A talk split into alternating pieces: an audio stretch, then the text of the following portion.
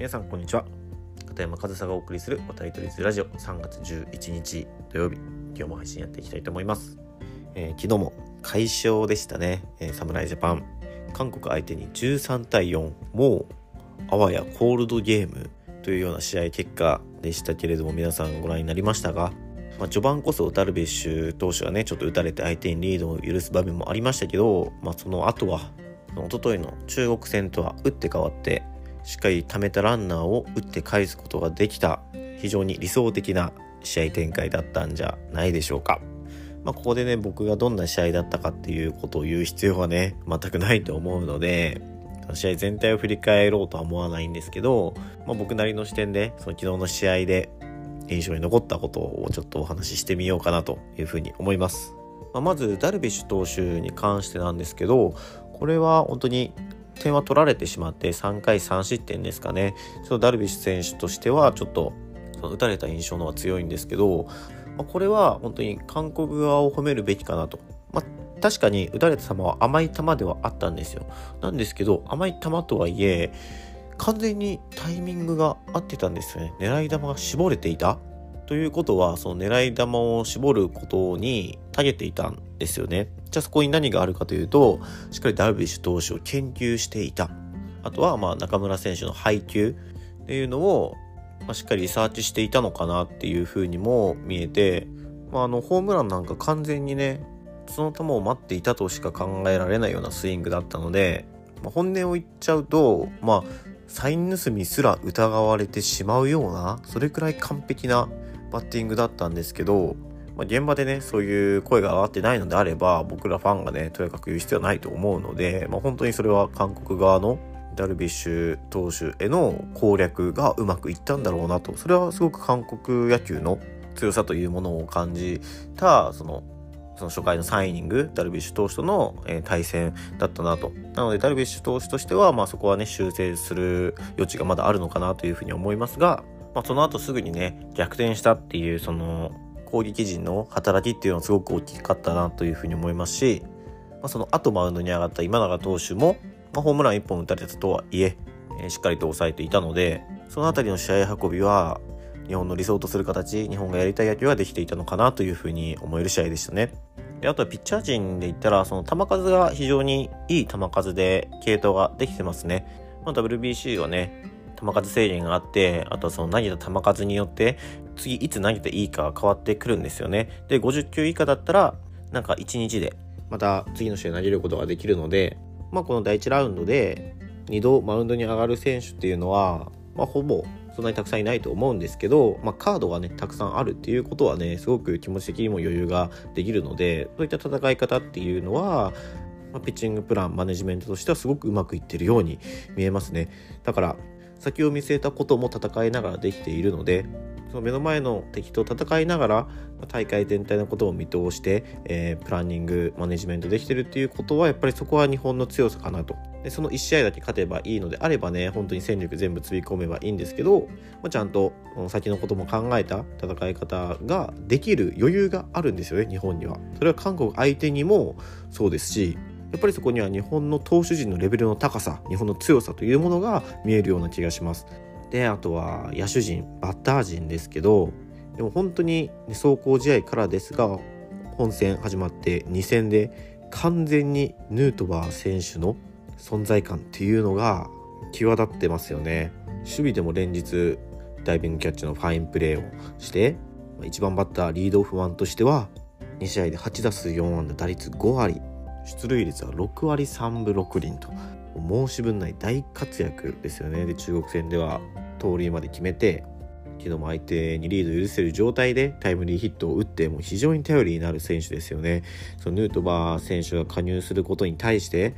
賛否の声だったり日本にはヌートバーよりももっといい選手がいるこの選手の方がいいみたいな声ってあったんですけどこの結果を見たらベストプレーヤーですよね。ヌートバーじゃないとダメだくらいな今大会に関しても不動のリードオフマン不動のセンターフィールダーとして日本の大きな戦力として活躍しているのを見て僕個人的には非常に嬉しいですし、まあ、この2戦で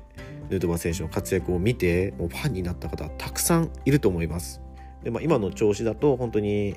今日の試合明日の試合も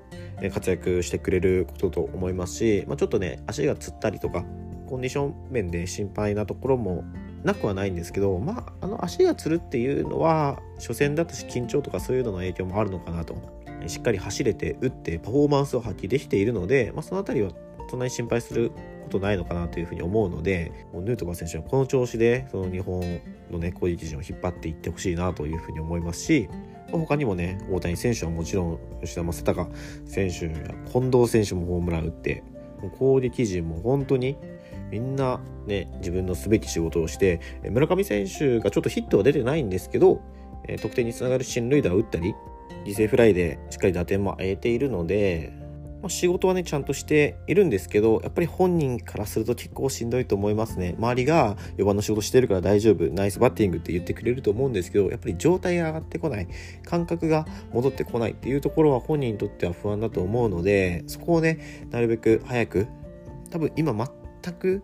いいイメージができてない状態だと思うんですよね。走行試合で1本ホームラン打っていいイメージつかめたかなっていうふうに思ったんですけどなかなかそういうわけにはいかなかったみたいなのでちょっとこのねファーストラウンドでちょっとでも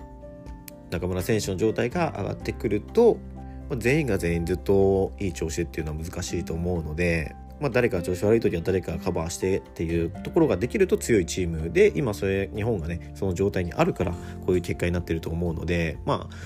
大会の後半に行くにつれて村上選手の調子が上がってくることをね、まあ、期待して、まあ、そのためには試合にも出ることもね大事なことだと思うのでその辺りの歯車がねうまく噛み合うと今後の試合も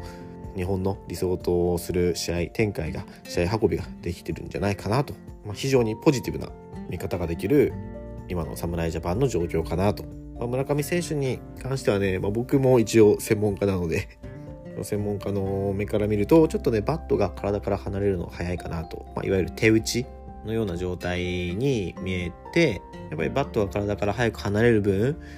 ボールの見極めが難しくなってきてちょっとボール球にも手出しがちですし、まあ、最後の打席ねフォークインコースのフォークかな落ちる球に手が止まっていたのでそういう感覚が積み重ねていくとまあ、調子も上がってくるんじゃないかなというふうに思うので、もう少しの辛抱かなと。でもまあ周りがね、しっかりそこをバックアップできているので、チームとしてはそんなに心配ないのかなというふうに思います。で、えー、今日はチェコ、明日がオーストラリア、ね、あと2試合、第1ラウンドの試合は残ってますけど、まあ油断はしないと思うんですよ、さすがに。油断はしないけど、逆にそのね、日本の感覚から言うと、逆になんか肩に力が入りすぎるみたいなことも全然ねケースとしてあると思うので、まあ、2勝した余裕をねいい意味でポジティブに捉えてもらって残り2戦全員がいつも通りパフォーマンスを発揮してくれたら、決して負ける相手じゃないと思うのでね、まあ、4連戦しんどいと思いますが残り2試合まずは第1ラウンド頑張ってもらいたいなというふうに思います。ちなみに今日試合をするチェコ代表はですねヨーロッパでは強豪です。あまり日本では野球のイメージじゃないかと思いますがヨーロッパの中では強豪でなんと世界ランキングでは15位ですね、えカナダが14位。15位にチェコ。そして16位にヨーロッパの強豪と言われているイタリアがいます。なので日本でもヨーロッパの野球といえばイタリアかオランダっていうイメージを持っている方はだんだん増えてきていて確かにそうなんですけど実はそのイタリアよりも世界ランキング的には上だと。ちなみに中国は30位なので中国よりもかなり世界ランキング的には上のチームです。なのでチェコ聞いたことないな余裕だろうっていうのはちょっと舐めすぎかなと。昨日も実際に中国相手に5対8で勝利を収めています。もう勝ってるんですよチェコ。だからその認知度だけで相手のレベルを測るっていうのは少し間違っていて決してレベルは低くないので今日の試合も面白いと思います。ぜひぜひ皆さんも楽しみに今日は一日チェコ対侍ジャパンの試合に備えて過ごしてみてください。はい、ということで今日明日とね、えー、第1ラウンドまだ試合続きますが日本代表の状態はすごくいいと思うので、えー、楽しみながらしっかり応援していきましょう。はい、ということで、えー、今日も最後までお聴きいただきありがとうございました。片山勝田でした。